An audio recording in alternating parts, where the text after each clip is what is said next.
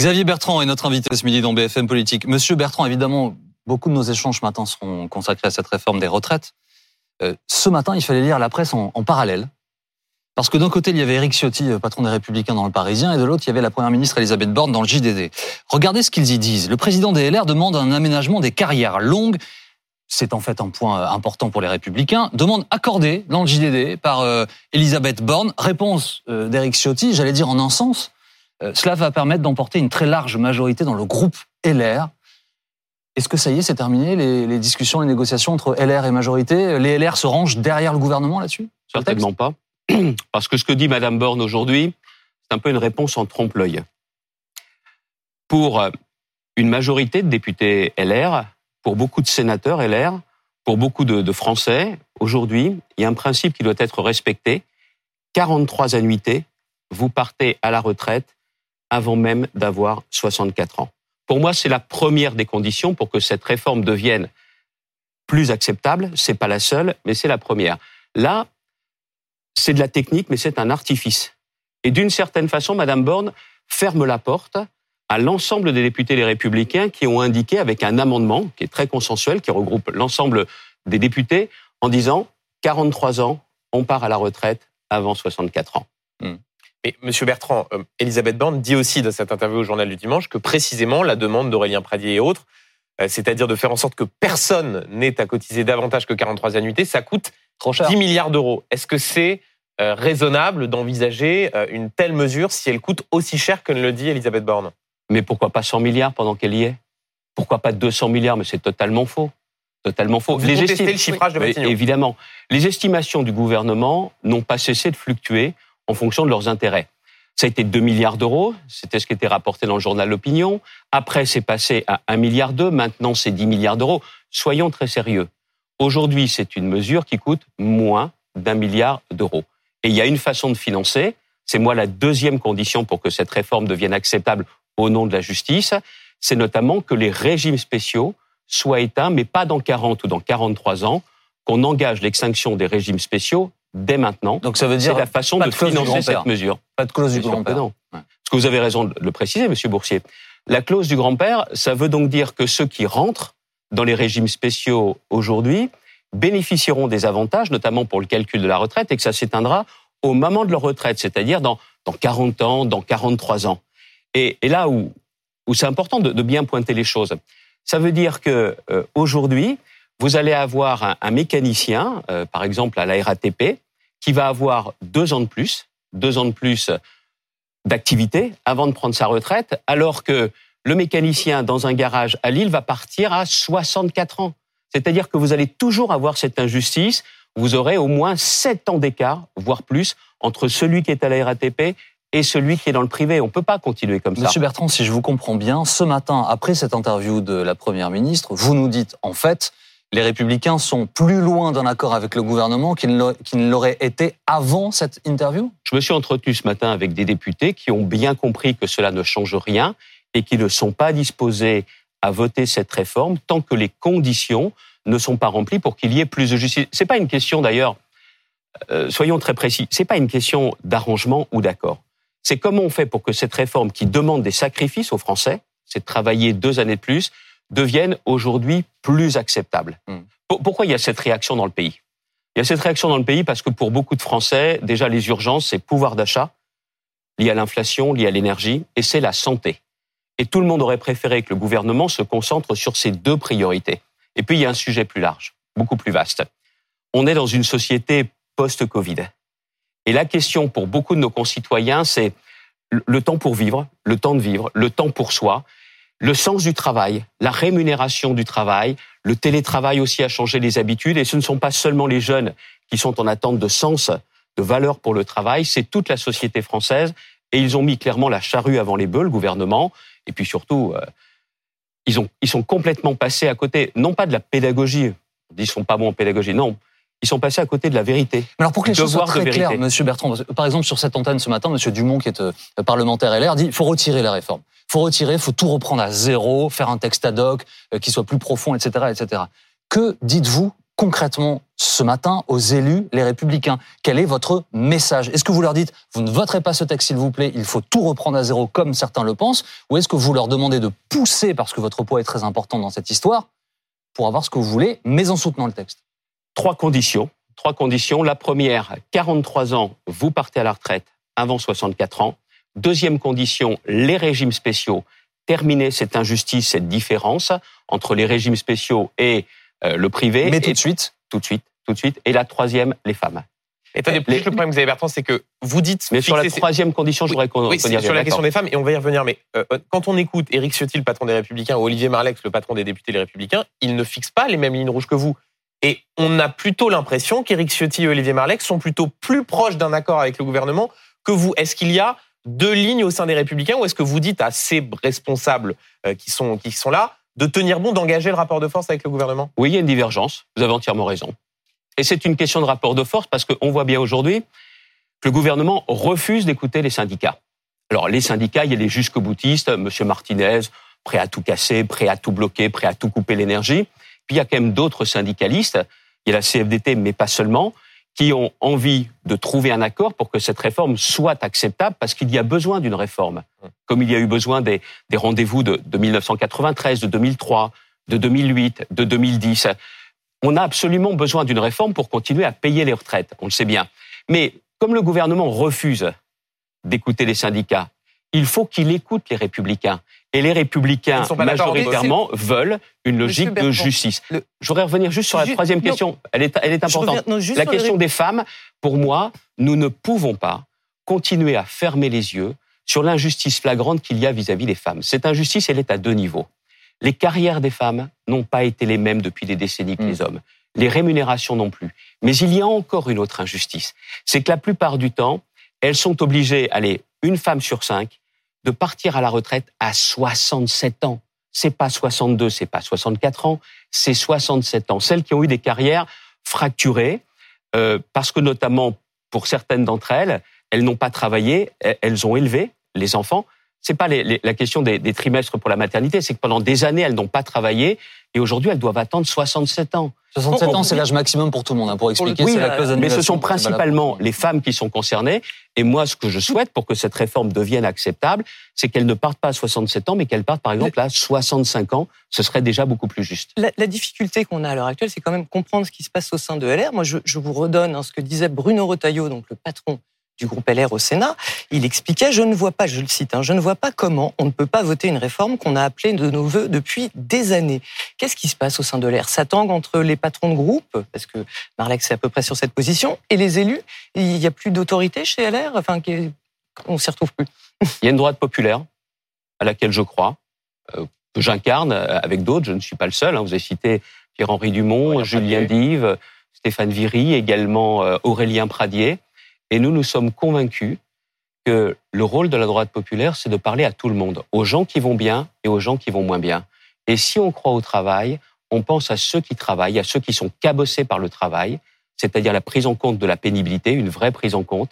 C'est de penser aussi à celles et ceux qui, qui gagnent pas beaucoup et qui n'auront pas une grosse retraite. C'est ça notre ADN. Et je ne renierai jamais Donc il y a une scission, il y a une vraie scission chez LN. Éric Ciotti, il est trop complaisant avec le gouvernement? Écoutez, ce qu'il faut bien comprendre, c'est que la retraite, par rapport à d'autres réformes, il y a beaucoup de techniques. Il y a des mesures très techniques. Mm. Mais c'est un sujet éminemment politique. Ça touche au pacte social, la solidarité entre les générations et la place de chacun dans notre société. Il n'y a pas deux carrières qui se ressemblent. Vous répondez pas, tout à fait à ma question. Est-ce qu'il est trop complaisant avec le gouvernement ah, Moi, je pense qu'il faut être beaucoup plus ferme et engager un bras de fer parce qu'il n'y a que les LR qui peuvent amener cette réforme à devenir Alors justement, mais plus acceptable. Euh, je voudrais mais vous avez compris, c'est pas une condition. Bien sûr. C'est un ensemble de. Oh, il y aurait beaucoup à dire, mais encore une fois, je ne pose pas que vous 20 dites, monsieur ou 30 conditions. Il y en a trois pour moi qui sont majeures et qui ne sont pas négociables. Vous l'avez rappelé à l'instant, en fait, les LR, en un sens, emportent la décision finale dans ce dossier hors 49.3 et nous y reviendrons puisqu'il y a un véhicule législatif particulier.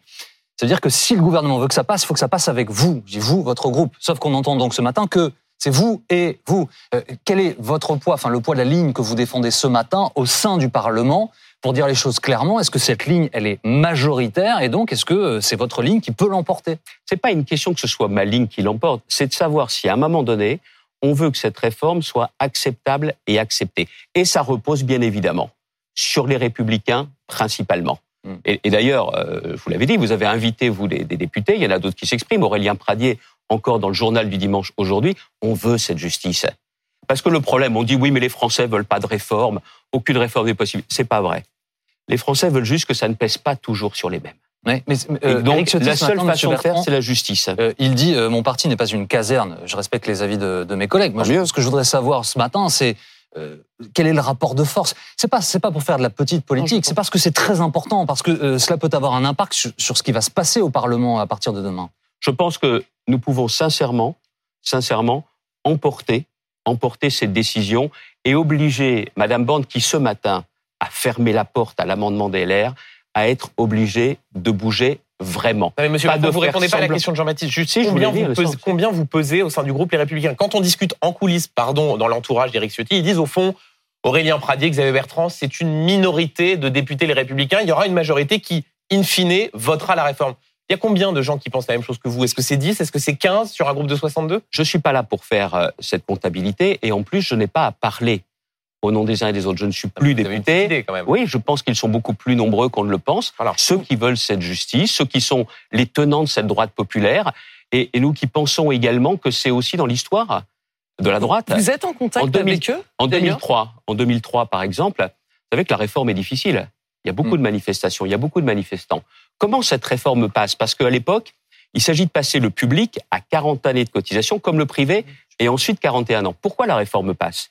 Parce que Jacques Chirac, François Fillon, on est d'accord avec la CFDT pour dire qu'il y aura le dispositif carrière longue pour la première fois. La justice.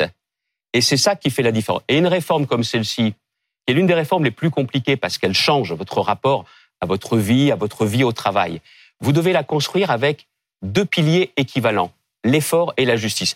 Là, le gouvernement est venu vous sortir la justice en rattrapage en disant, bon allez, on, on va adoucir un petit peu la réforme. Ils ne l'ont pas construite comme cela. Mm. Et il n'y a que comme cela que ça peut passer. En revanche, à droite, il y a aussi une autre voix qu'on a entendue cette semaine hein, et qui pèse, c'est celle de Nicolas Sarkozy, euh, qui a fait une interview dans le Figaro Magazine jeudi. Euh, il rappelle hein, que les LR, vous vous étiez tous engagés pour la retraite à 65 ans avec Valérie Pécresse. Il vous demande donc de voter cette réforme. Il a raison de demander euh, à sa famille politique de voter pour le texte du gouvernement. Là encore, moi j'ai été l'un des acteurs des réformes des retraites en 2008, quand on commence à demander un effort important aux régimes spéciaux. C'est aussi à la demande de Nicolas Sarkozy. En 2010, quand on doit faire cette réforme, parce qu'autrement, comme dans certains pays européens, on ne peut plus payer les retraites, on ne peut plus les payer avec l'impasse qu'il y a. Mais aujourd'hui, pour moi, cette loi ne peut être votée que s'il y a davantage de justice.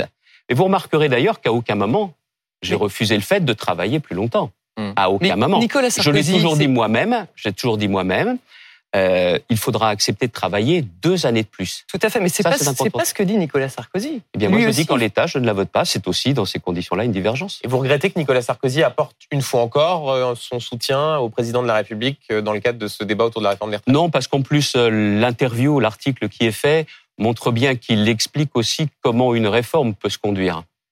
Oui, en disant, il ne faut pas mais- trop lâcher euh, auprès de la gauche, qui est d'ailleurs plutôt l'inverse de ce que vous demandez au gouvernement. Et puis, c'est pas ça. C'est qu'il dit qu'il faut toujours dire la vérité. Or, le gouvernement n'a pas dit la vérité. Ils ont essayé de nous faire croire que euh, c'était une réforme qui allait forcément apporter de la justice. D'ailleurs, euh, cet échec sur la pédagogie, c'est le président de la République lui-même qui l'a reconnu. Quant à Amsterdam, il a indiqué que la réforme était indispensable. À aucun moment, il n'a utilisé le mot de justice. C'est vrai que quand vous voyez aussi les principaux protagonistes de cette réforme, quand vous les voyez à la télé, je pense que les Français peuvent pas dire ils me veulent du bien, ceux-là. Et quand vous avez le Pourquoi gouvernement Bon, attendez. Le gouvernement de Madame Borne, Hmm. expert en justice, ils sont au crédit- aussi crédibles que moi si je suis expert en régime à main 600 alors. Vous voyez bien, ils inspirent pas la justice, ils incarnent pas la justice. Pourquoi Vous voulez oui, dire les affaires qui les touchent personnellement? Non, c'est pas une question d'affaires, mais à aucun moment ils n'ont fait une politique pour tous les Français. À aucun moment. Ouais, Donc, quand disent ils vous-. Pardon Eux disent l'inverse. Ils Eux- sont pas eux- crédibles. Eux disent nous avons euh, boosté le pouvoir d'achat des Français. Euh, eux disent nous avons sauvé les entreprises avec le quoi qu'il en coûte. Euh, eux disent nous avons fait baisser le chômage. Alors pourquoi aujourd'hui il y a une telle poussée des extrêmes qui d'ailleurs ne proposent rien sur la retraite? Pourquoi aujourd'hui il y a autant de Français qui sont dans la rue? Pourquoi il y a autant de Français qui refusent?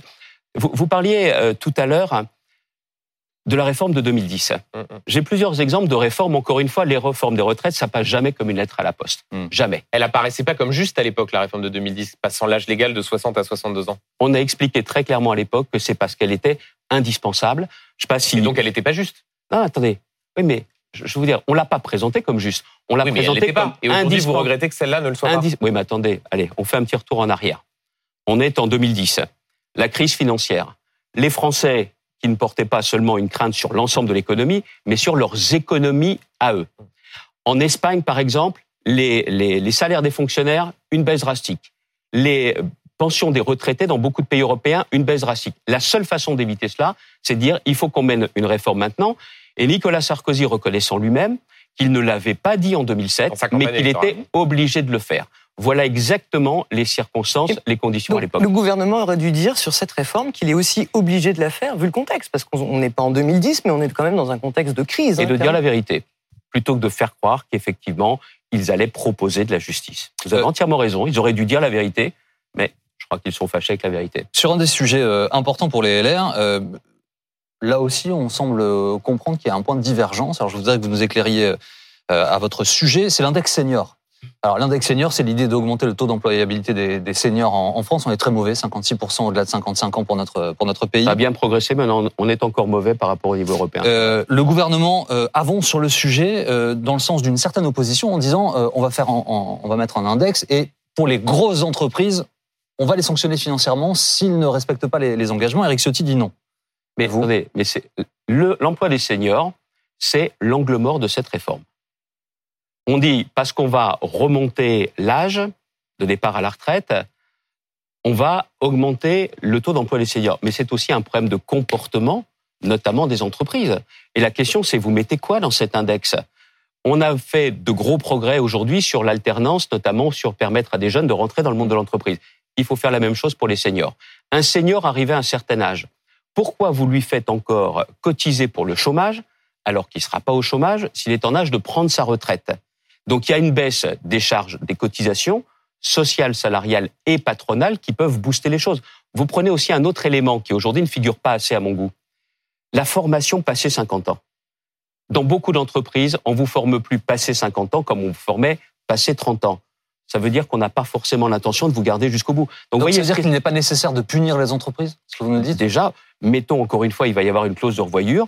On met en place des engagements précis, des mesures concrètes, comme celles que je porte, comme celles que porte notamment François Asselin, qui est, qui est le patron de la, de la La Confédération des petites et moyennes entreprises, que font aussi beaucoup de beaucoup d'entreprises, en disant voilà ce que l'on met en place et on va voir si ça marche ou pas. Et bien sûr que ça va marcher. Tout à fait. Il y a- il y, a aussi un autre sujet, c'est le gouvernement veut mieux prendre en compte la, la pénibi- la pénibilité, pardon, en demandant aux branches de répertorier les, les métiers à risque. Ça vous va? Ça va dans le bon sens? Encore une fois, c'est la question de la crédibilité. C'est ce gouvernement, enfin le gouvernement de M. Macron, qui en 2018 a enlevé les critères de pénibilité. Ils en ont retiré quatre et ils disent, alors pour préciser leur point de vue, ils disent les gens ne les utilisaient pas. Non, non, non, c'est pas qu'ils les utilisaient pas. C'est qu'ils ont pensé à l'époque que ça permettait de restreindre les critères, de faire entrer moins de personnes, encore une fois, dans les critères de pénibilité et de faire des économies. Faut dire la vérité. C'était ça le but du jeu. C'était de faire des économies. Encore une fois, vous savez, en politique, sur, un, sur une réforme comme celle-ci, il faut savoir compter. C'est vrai.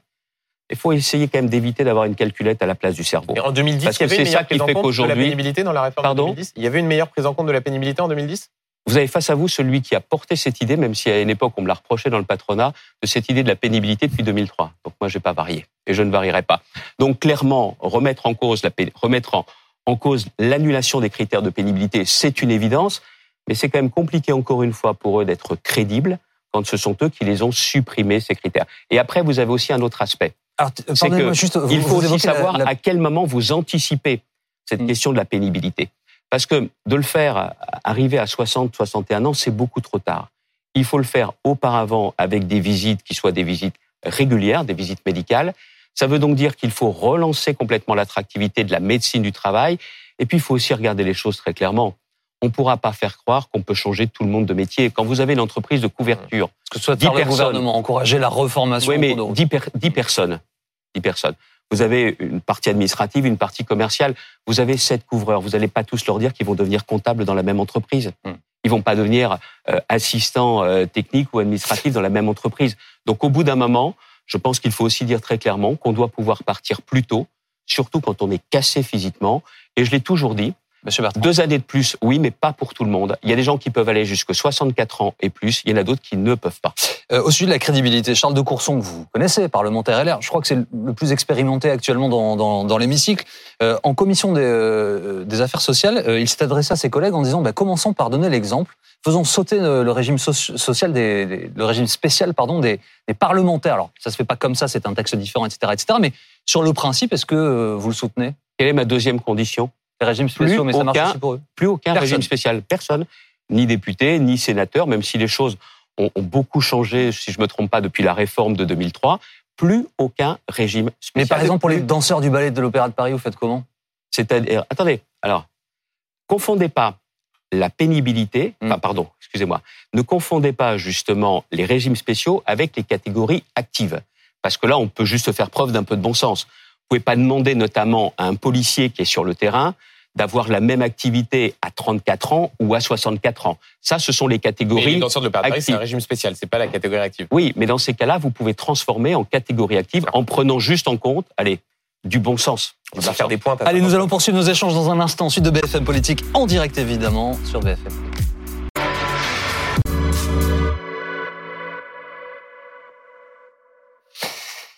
Xavier Bertrand l'invité de BFM Politique. Ce midi, nous allons reprendre nos échanges sur les retraites dans un instant, Monsieur Bertrand. Mais avant ça, les photos d'actualité, elles vont apparaître dans mon dos. Trois photos. Vous allez voir une jeune femme tenant une pancarte euh, avec euh, ce message l'IVG est un droit fondamental. Au milieu, c'est un ballon espion, selon les États-Unis, chinois. Et vous avez à droite le portrait de Clarisse Kremer. Quelle première photo choisissez-vous? L'IVG est un droit fondamental Oui.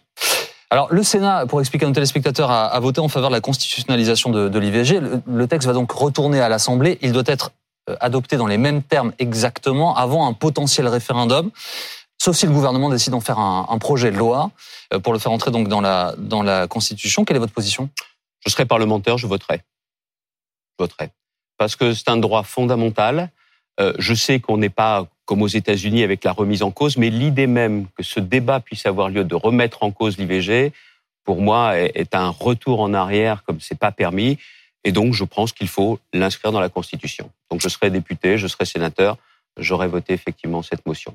Il nous reste deux photos, Monsieur Bertrand. Le ballon euh, Toutes vos chinois questions sont importantes, mais le ballon. ou Clarisse Kremer. Alors, les États-Unis ont abattu finalement Ils ont eu euh, un des deux bâtons, euh, ballons qui circulaient au-dessus de leur Et ils ont bien fait. territoire. Ils ont bien fait. Et ils ont bien fait.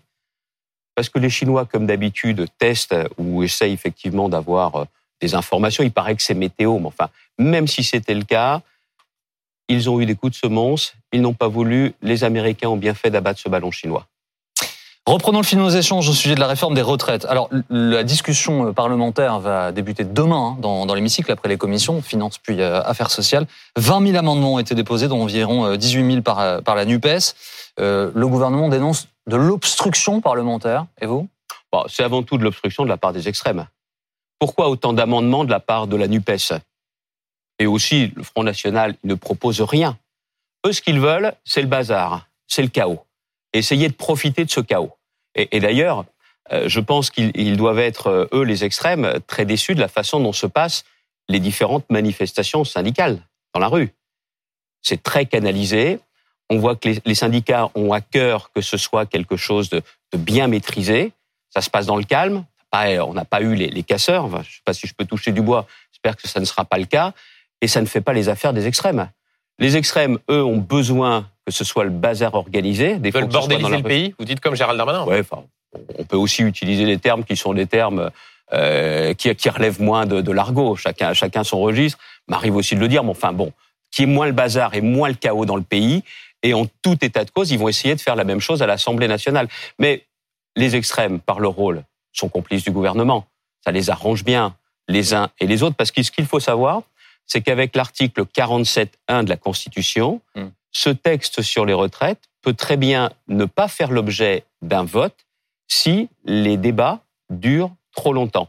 Et c'est ce qui est parti pour se produire avec l'attitude de la NUPES. D'ailleurs, ce que, Ouais. ce que je tiens à dire aussi aux, aux Français qui nous écoutent, les extrêmes, extrême gauche, extrême droite, il vaut mieux qu'ils soient pas au pouvoir. Parce que ça veut dire que pour les retraités, c'est forcément une baisse de leur retraite. Et aussi, pour celles et ceux qui ont commencé très jeunes, qui sont des ouvriers, qui sont des artisans, aucune solution de retraite pour eux. Ah, eux, ils disent pas ça. Hein. Eux, ils disent on, fera différemment et on financera différemment. Ah, ils font comment Un loto sportif Ils font un loto des retraites, les extrêmes? Ils n'ont rien du tout à proposer. Pourquoi? Parce qu'en politique, le principe de responsabilité, si vous demandez un effort, vous devez avoir de la justice. Mais eux, de toute façon, comme ils rasent gratis, ils veulent rien demander aux Français. Ils sont absolument pas sérieux. On s'en aperçoit une fois de plus sur une réforme fondamentale. Sur la suite des opérations, Éric Ciotti, comme Elisabeth Borne hein, d'ailleurs, n'envisage pas un recours, euh, l'hypothèse d'un recours au 49.3. Ça vous paraît réaliste? Si Madame Borne n'est plus Madame Niette, mais accepte effectivement les positions d'un grand nombre de députés LR, bien sûr que c'est réaliste. Aujourd'hui, la clé, comme pour beaucoup de textes à l'Assemblée nationale, ce sont les républicains qui tiennent cette clé. Donc il faut qu'elle entende. Hmm. Alors j'entends le, gouvernement, le euh, gouvernement, le président Macron a obtenu, aurait obtenu un mandat pour réformer les retraites au moment de la présidentielle. Tout le monde a entendu cela. Hmm. Mais si le mandat avait été aussi clair, il aurait obtenu une majorité absolue aux élections législatives. Hmm. Et s'il n'a pas obtenu cette majorité absolue, c'est qu'il faut aujourd'hui rechercher ce consensus.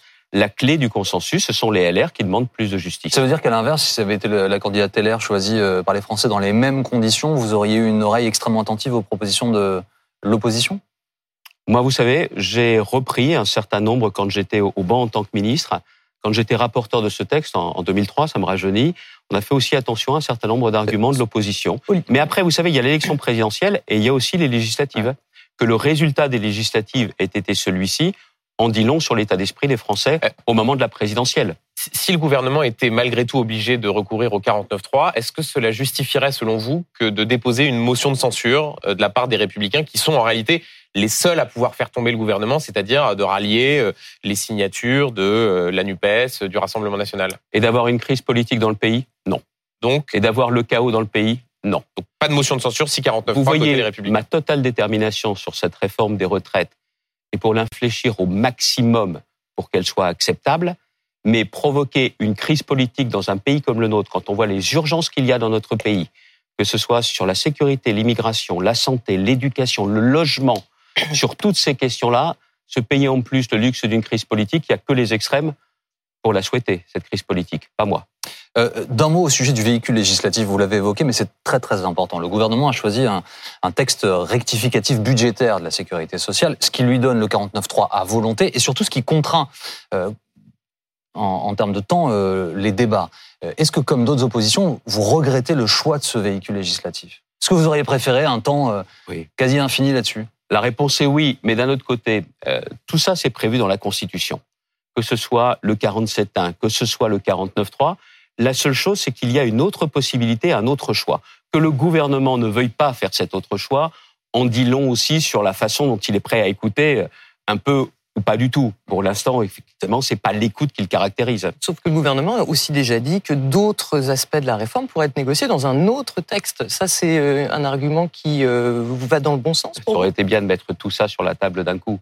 Je vous l'ai dit tout à l'heure. Je pense que le problème, c'est que la réforme des retraites, ils veulent en faire un peu un totem. Montrer qu'ils savent réformer et qu'ils font des réformes de fond. Sauf qu'aujourd'hui, euh, encore une fois, les conditions sont quand même pas idéales. Il n'y a jamais de conditions faciles pour réformer les retraites quand vous demandez à beaucoup de Français de travailler plus longtemps, même s'ils vivent plus longtemps. Mais là, franchement, les Français aimeraient bien qu'on continue vraiment à s'occuper des questions de pouvoir d'achat, d'énergie. En fait, on vous écoute, il n'aurait pas fallu faire cette réforme des retraites maintenant. Ah, c'est pas la priorité mais en ce mois de janvier. Et en, même temps, vous, dites, qu'il faut une réforme. Non, mais attendez, l'échéance, l'échéance des déficits, on la connaît. Elle est, elle va commencer l'an prochain. Elle va être au niveau de 2027. Ok. Hum. Mais là aujourd'hui, mais bon sang, vous allez à l'hôpital, vous avez besoin d'avoir un généraliste, un spécialiste, vous allez à la pharmacie pour avoir des médicaments. On voit bien que l'urgence, c'est de reconstruire notre système de santé. Les gens n'y arrivent pas aujourd'hui à boucler leur fin de mois. Donc très clairement aujourd'hui, c'est ça les priorités Ce veut essentielles. dire- pardon, Monsieur Ce Bertrand. que je veux vous dire, c'est que moi, je vous dis pas qu'il faut pas de réforme, il en faut une. Je vous dis pas qu'il faut pas travailler plus longtemps, il faut travailler plus longtemps. Mais ce, qui, ce qui veut dire, Mais donc, Monsieur la vraie Bertrand, question, c'est que les priorités pour les Français, c'est pas celle-ci. Monsieur Bertrand, juste comme ça pour savoir, vous, vous aviez aussi hein, dans votre programme pour la primaire des Républicains la retraite à 64 ans. Si vous aviez été élu aujourd'hui, vous n'auriez pas mené à terme cette, euh, cette réforme euh, des, des retraites? Ah, je Dans le construit- contexte, Je vous l'auriez pas construit fait. totalement différemment, mais je ne l'aurais pas engagé en ce mois de janvier 2023 quand on sait que les urgences pour notre pays, pour nos concitoyens, sont pas celles-là. Regardez, re- regardez l'état de nos services publics aujourd'hui. On, on parle de l'éducation, on parle de la santé, on parle notamment des, des transports, la question du logement qui est une terrible bombe à retardement. Quand est-ce que ces problèmes-là vont être pris à bras le corps? On a besoin de reconstruire. Donc encore une fois, on a besoin dans ce quinquennat d'engager la réforme des retraites. On a besoin aussi d'engager celle de la dépendance, mais on a aussi besoin de sentir que ces priorités des Français sont aussi les priorités Monsieur du Bertrand, gouvernement. euh, Là, on a le sentiment qu'ils ont choisi les retraites pour montrer qu'ils sont effectivement faire déterminés. Ça suffit pas. Monsieur Bertrand, donc vous êtes euh, contre cette réforme en l'état. En l'état, oui. Euh, voilà, vous ne l'auriez pas faite maintenant. Bon, Euh, la semaine qui s'ouvre, elle est importante. Il y aura deux journées de mobilisation, dont un premier week-end, ce qui va permettre aux gens de ne pas perdre de salaire hein, pour aller se mobiliser. Du coup, vous pourriez manifester, vous? Parce que le rôle d'un responsable politique, c'est d'apporter des solutions. Hum. Et tiens, ce que vous dites est Et aussi... il y en a dans les cortèges, hein, des responsables politiques. hein. Oui, mais je pense que c'est la place euh, à la fois des, des responsables syndicaux plus que des responsables politiques, à moins d'y être, à moins d'y être directement invités par des responsables syndicaux. Et puis il y a aussi autre chose. Cette mobilisation, cette contestation, vous remarquerez, elle est beaucoup le fait des villes moyennes et elle est beaucoup le fait des classes moyennes. Parce que derrière ce qui est en train de se passer, c'est que ceux qui n'ont que leur travail comme capital, ces classes moyennes, ces catégories populaires se disent il faut clairement qu'on se fasse entendre. C'est comme les gilets jaunes. C'est- On retrouve les mêmes, euh, on retrouve diff- mêmes sociologies, les mêmes C'est- C'est populations. différent. C'est différent, mais moi je suis très surpris de la façon dont les choses, se- les, les gens se mobilisent, notamment dans beaucoup de villes moyennes. Je prends à Saint-Quentin, ce sont des milliers de personnes qui sont allées dans la rue et des manifestations dans le plus grand calme. Et également beaucoup de villes moyennes de province. Donc encore une fois, il y a un mouvement de fond qui est en train de se faire, parce que les Français, après le Covid, quand vous leur dites, on parlera du travail après, du sens du travail plus tard, pour l'instant c'est déjà deux ans de plus, ça ils n'acceptent pas, et ils ont le sentiment, encore une fois, que pour les gens qui vont bien, ça changera pas grand-chose, mais que pour les gens qui vont pas bien, l'effort pèse sur eux. C'est de ça dont ils ne veulent plus. Sur- la suite de la mobilisation, euh, est-ce que vous redoutez un durcissement hein, du, du mouvement social et puis des blocages dans le pays? Il y a des responsables syndicaux qui vous disent aujourd'hui, nous on veut pas durcir, on veut pas bloquer. Qu'est-ce qu'il faut pour se faire entendre de la part de ce gouvernement? Et ça, c'est une- question de fond. Vous l'avez dit, quand il y a eu des violences avec les Gilets jaunes, le gouvernement a réagi. On doit absolument réagir avant qu'il n'y ait des violences. Hmm. Et donc accepter de se mettre autour de la table et discuter. Mais le problème, Monsieur Bertrand, pardon de vous interrompre, mais c'est que le gouvernement dit euh, on veut bien discuter de tout sauf de 64 ans et 43 annuités, et les syndicats disent nous on ne discutera de rien tant qu'on touche pas aux 64 ans et 43 annuités. Et d'ailleurs, vous dites un peu la même chose. Hein. Ah, Donc, euh, comment est-ce qu'on avance? Ah, c'est vrai quand même que comme posture de départ de la part de Madame Borne de dire euh, c'est pas négociable, circuler, il y a rien à voir, c'est quand même pas la meilleure des attitudes. Mm. Et même après la journée de mobilisation de cette semaine, qui a été plus importante que la première, il n'y a pas eu le début du commencement d'une ouverture de la part du gouvernement. Qu'est-ce que vous feriez à leur place? Parce qu'en réalité, même la question des 44, 43 annuités, pardon, mais les syndicats, si vous me permettez l'expression, ils s'en fichent. Eux, leur sujet, c'est les 64 ans et comme le disait Jean-Baptiste, les 43 annuités. Donc même s'ils répondaient à toutes vos demandes, les syndicats continueraient à manifester et à se mobiliser. Il y a deux choses. Deux choses. Je vous l'ai dit tout à l'heure. Une réforme des retraites, c'est très difficile à mener. Si vous avez un front syndical, tous les syndicats contre vous, ça veut dire une chose, mais il y a aussi un autre élément. L'opinion des Français. On peut penser ce que l'on veut des enquêtes d'opinion, des sondages. Tous les sondages vont dans le même sens. Il y a une très très large majorité, deux tiers, parfois trois quarts des Français qui sont contre, y compris des retraités. Mhm.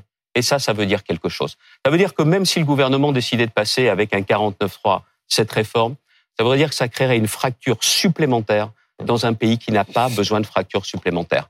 Et ça, c'est sa responsabilité, Monsieur Duhamel. Alors demain, euh, le texte arrive à, euh, à dans l'hémicycle, à l'Assemblée nationale. Il va être euh, euh, présenté. Les débats vont s'ouvrir. Et les débats vont s'ouvrir avec la présence au perchoir, et Elisabeth Borne le confirme, Benjamin, d'Olivier Dussopt. Absolument. Et on a appris vendredi que le, le PNF, le parquet national financier, retenait le soupçon de favoritisme à l'encontre d'Olivier Dussopt dans le cadre d'investigations concernant l'attribution d'un marché public de 2009, quand il était maire d'Annonay, une commune en Ardèche. Euh, le ministre du Travail qui risque un, un procès, question simple, est-ce que ça le fragilise et est-ce qu'il peut rester ministre du Travail? Est-ce que ça le fragilise? Oui. Est-ce qu'il peut rester? Je pense que la justice doit suivre son cours et qu'en attendant qu'elle se prononce, effectivement, le gouvernement a décidé de lui maintenir sa confiance, c'est leur choix, mais en tout état de cause, que l'on arrête aujourd'hui de prendre les décisions à la place des tribunaux le moment venu. Mais est-ce que ça va pas parasiter les débats pour dire les choses simplement demain Vous connaissez par cœur le fonctionnement de l'Assemblée. Lorsqu'il va monter à la tribune, ça va être un moment, euh, pour le moins, qui sera pas calme. C'est évident. Vous me dites, est-ce qu'il va être fragilisé? La réponse est claire. Ça sera, ça sera oui. Mais une chose est certaine, arrêtons, arrêtons de prendre les décisions avant les tribunaux. Aucun tribunal médiatique ne doit prendre le pas sur les tribunaux judiciaires. Euh, Édouard Philippe était Est-ce que l'invité. je peux revenir Oui. un court instant sur ce que vous disiez tout à l'heure? C'est important. Euh, Je prendrai Je pas voudrais qu'on avance ensuite, monsieur. Je prendrai Bertrand. pas beaucoup de temps. mot, s'il vous Vous plaît. disiez, il y aura aussi un, mouvement euh, samedi prochain parce que ça n'est pas une retenue sur salaire. Il ne Bah faut oui. pas oublier que depuis notamment la loi sur le, service minimum qui doit absolument être complété, quand on fait grève aujourd'hui, on n'est plus payé. Mm. Ce qui explique aussi certainement qu'il y a eu beaucoup de manifestants et un peu moins de grévistes. Cette loi de 2008 dans les transports a changé les choses. Et bien évidemment, on n'avait pas un nombre de trains suffisant, nombre de métros suffisant encore mardi dernier, mais on n'est pas dans la situation de blocage total que nous avions connue en 1995. Cette loi a permis d'améliorer les choses. Aujourd'hui, elle doit être revue pour éviter tout blocage. Mais le fait que quand on fait grève, on soit sûr de ne pas être payé, c'est important au nom de l'équité. Euh, Édouard Philippe était donc l'invité de, de BFM TV cette semaine, ancien Premier ministre et maire du Havre. Euh, il se prépare. Alors, je vous propose de l'écouter. C'est très rapide, soyez attentifs.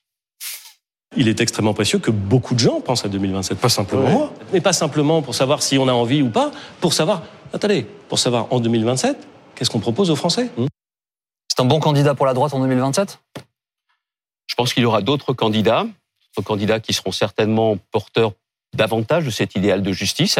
Oublier qu'il était pour Pensez à qui 60 là au hasard Je pensais qu'il il était pour 67 ans, oui.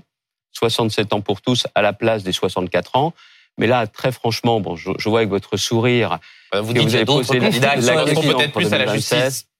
peut dresser un portrait de quelqu'un qu'on a en face de nous, non? Ouais, vous savez, le, le- quelqu'un qui est en face de vous, on parle de moi en l'occurrence. Oui, Euh, le, le fait d'être très déterminé, pendant des années être candidat, euh, notamment en 2022, c'est pas pour autant que je suis allé jusqu'au bout. Mm. Vous le savez. Donc je pense qu'il faut aussi aujourd'hui vraiment garder beaucoup de sang-froid, beaucoup de lucidité, beaucoup de bon sens également. Essayer de proposer des solutions pour les Français. Si au final on réussit à obtenir ce 43 ans maximum en nombre d'adultes, c'est que j'aurais servi à quelque chose, moi et d'autres. C'est à ça qu'on doit se concentrer. Mais ce qui est très intéressant, monsieur Mais la Bertrand, c'est question que de l'on voit- 2027 et après, alors là, les Français, là, je pense que si on commence à parler de ça, ils vont être tentés de Oui, mais alors pardonnez-moi, mais ce qui est très intéressant, c'est que l'on voit dès aujourd'hui, et notamment à travers vos propos ce midi, que différentes lignes vivent et de façon très puissante dans votre propre camp politique. Alors vous dites, Edouard Philippe C'est est vrai, plus de votre raison. camp, il en vient. Pour certains euh, Français, il est de droite, si je schématisais les choses. Vous aussi, euh, comme Ciotti, comme Vauquier. Bon. Donc ça veut dire que dès maintenant s'installent des différences qui seront importantes. Mais elles ont toujours existé, ces différences.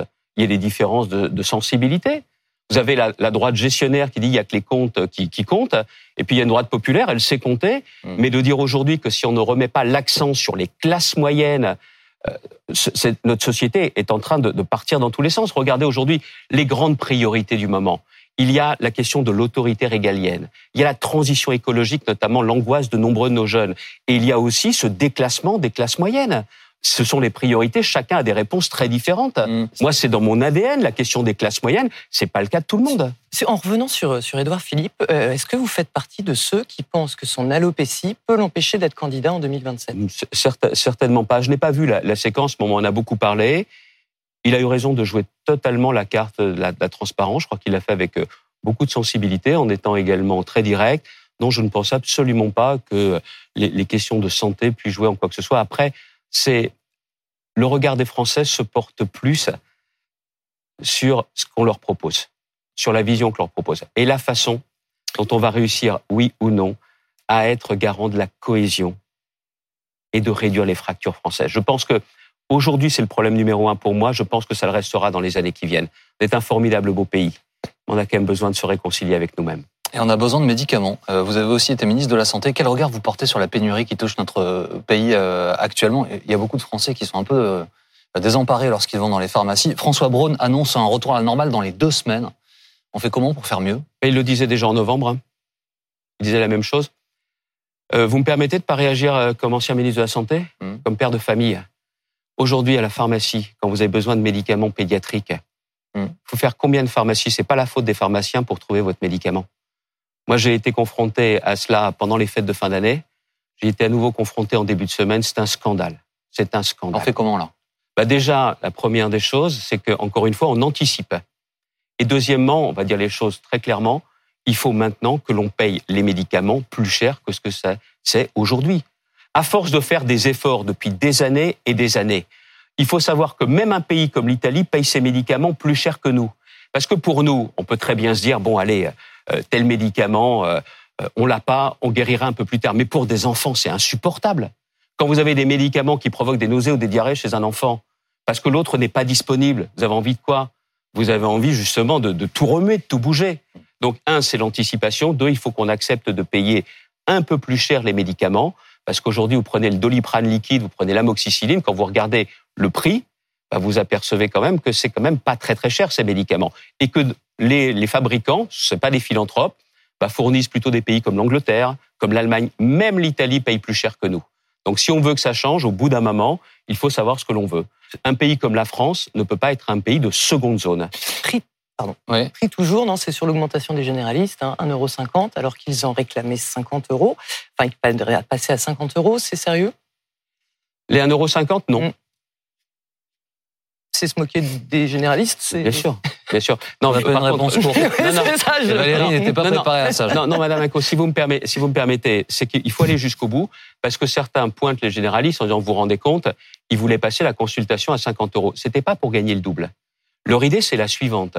C'est de dire, si on augmente la, la consultation, nous allons pouvoir recruter nous-mêmes du personnel à côté de nous dans le cabinet pour pouvoir nous aider, soit pour les tâches administratives, soit par exemple aujourd'hui, vous savez qu'un certain nombre de dentistes ont un assistant, une assistante qui est avec eux. Leur idée, c'était cela, parce que ce qu'a proposé le gouvernement, il n'y a pas de visibilité sur le long terme. Sur la santé, on voit bien que les décisions peuvent être longues à prendre. Il y en a une qui est très rapide à prendre. Aujourd'hui, nombre de médecins, que ce soit à l'hôpital, que ce soit en ville, des généralistes, des spécialistes, passent un temps fou à faire de la paperasse. Des assistants, assistantes administratifs. Faut pas trois ans, faut pas dix ans pour les former. Merci Et là, beaucoup. ça vaut la peine de libérer du temps pour s'occuper des Français. Merci beaucoup Xavier Bertrand d'avoir été notre invité ce midi sur euh, BFM TV. Valérie, Benjamin, merci. À très vite. Mardi, donc première journée de la mobilisation euh, la semaine prochaine. La journée à suivre évidemment et comme les précédentes sur euh, BFM TV, nos équipes seront déployées un peu partout sur le terrain pour euh, rendre compte, raconter euh, cette journée auprès des Français. Philippe Gaudin, il sera dans le- les cortèges, hein, vous le voyez, il est participera à cette journée pour poursuivre son évolution. Il est aux côtés de Dominique Rizet aussi dans Affaires suivantes. Maintenant, je vous redonne rendez-vous tout à l'heure à 18h.